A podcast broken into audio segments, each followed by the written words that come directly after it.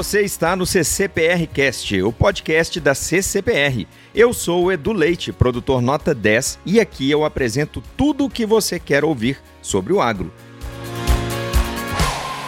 Olá, pessoal, começa agora mais um episódio do nosso CCPR Cast. Vocês já sabem, eu sou o Edu Leite, produtor nota 10 da CCPR, e hoje a nossa prosa é diferente, porque vamos dar início à nossa série especial Nutrir para Desenvolver. Afinal, com as estratégias certas na alimentação do rebanho, você garante uma melhor produtividade e mais rentabilidade.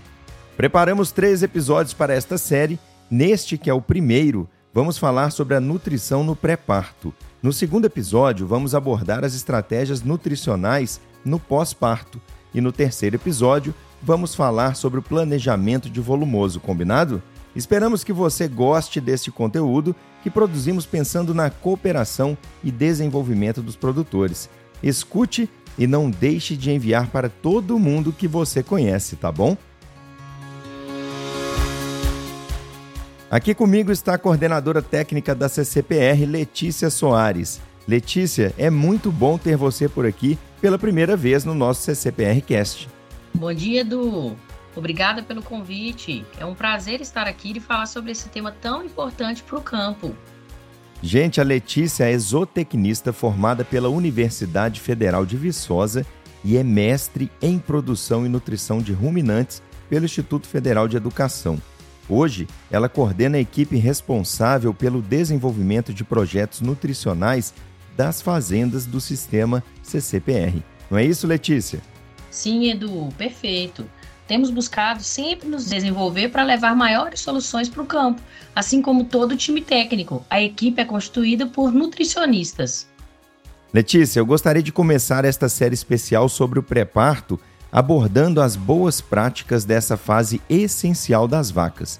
Por que essa fase é tão importante e por que os produtores precisam ter uma atenção especial nesse período?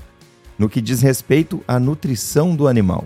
Precisamos lembrar que a vaca precisa de um período de descanso entre lactações, né, Edu? Que é chamado período seco, consistindo em 60 dias para o parto previsto, de acordo com a cobertura, inseminação artificial, transferência de embrião prevista.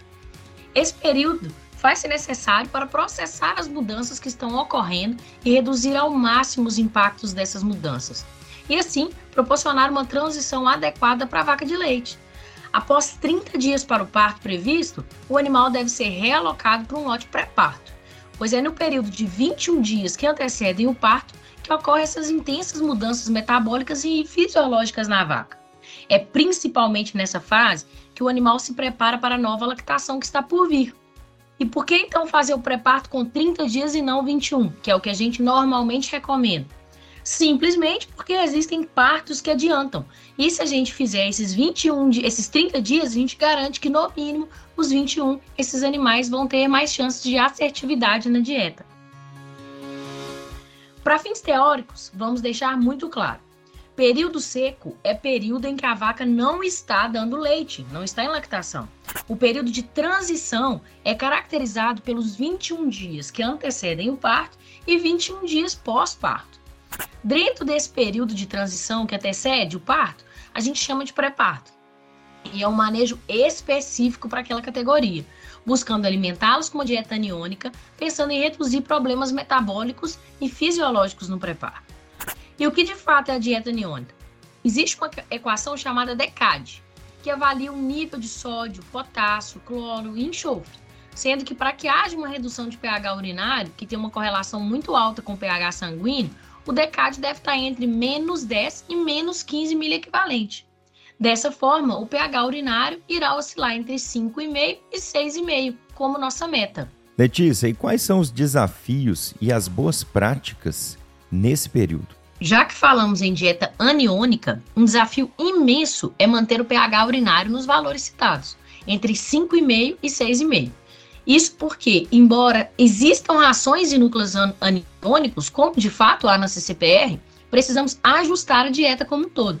Por exemplo, um volumoso exclusivo, advindo de pastagens, tendem a ter o potássio mais alto, o que dificulta a redução desse pH urinário.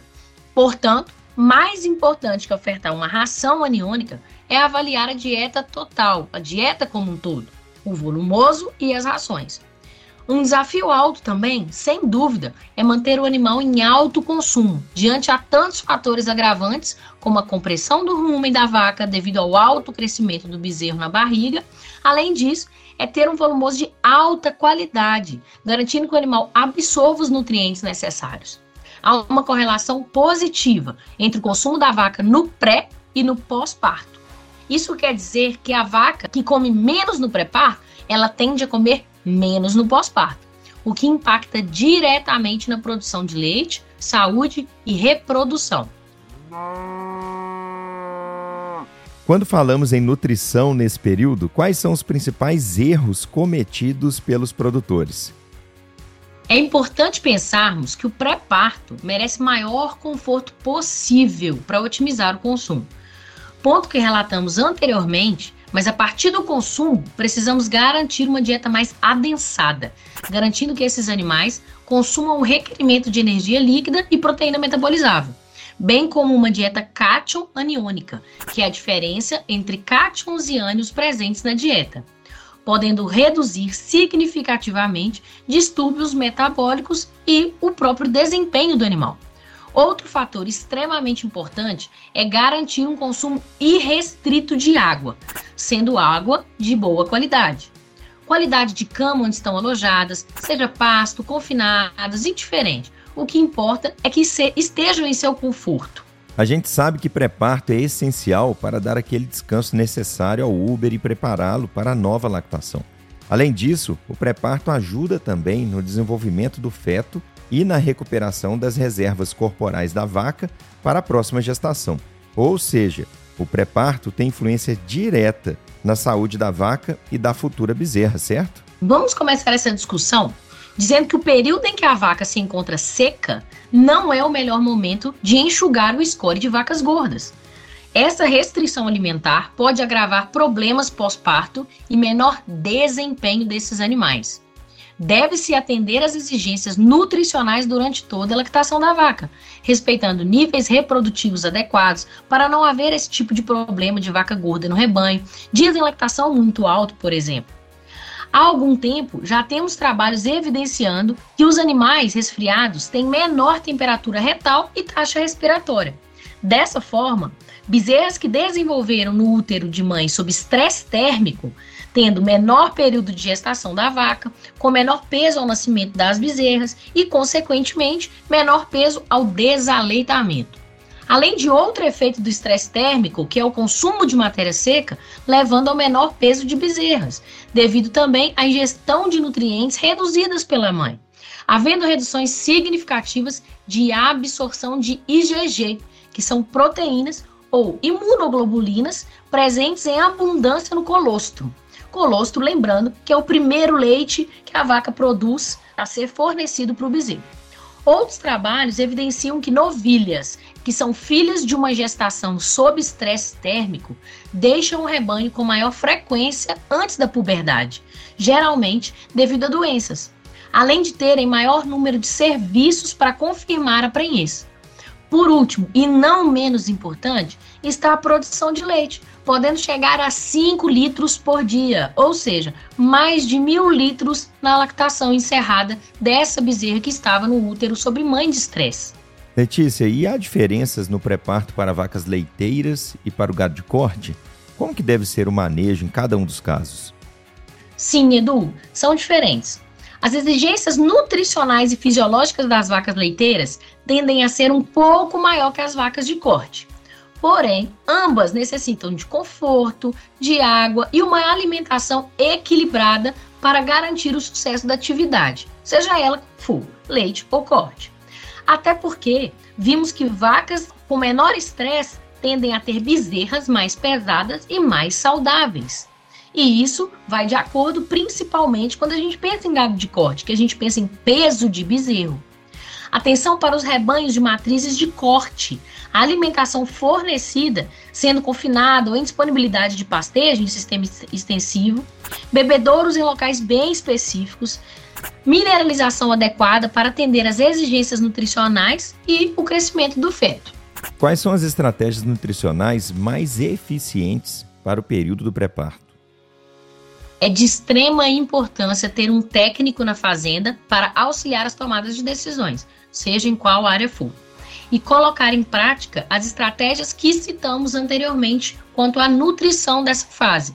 Importante também lembrar que a gente precisa de ter um planejamento de volumoso para que não falte alimento em nenhuma época do ano para esses animais. Letícia, você não consegue dar uma receita assim para os produtores que estão nos ouvindo agora? É difícil falar em receita, porque não existe fórmula de bolo, né? Cada fazenda é uma, cada objetivo é um, cada integração produtor-pecuária é outro. A gente precisa entender a, a, o que de fato está acontecendo na fazenda e desenvolver uma assistência técnica e gerencial específica para a fazenda. Não existe uma fórmula mágica e a gente precisa muito ter em mente as suplementações, a comida que não deve faltar no coxo. A gente precisa estar ciente das condições dos nossos animais, conforto, adequação de cama, adequação de consumo.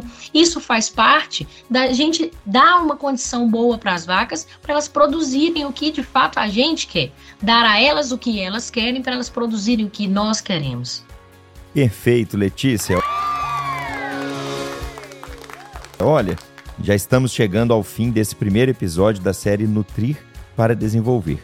E falando por mim, eu achei sensacional. Uma prosa muito produtiva, enriquecedora e que tenho certeza de que vai ajudar nossos produtores e técnicos no campo. Eu queria mais uma vez agradecer sua disponibilidade e pedir para você deixar um recado para os nossos ouvintes. Edu, muito obrigada pelo convite.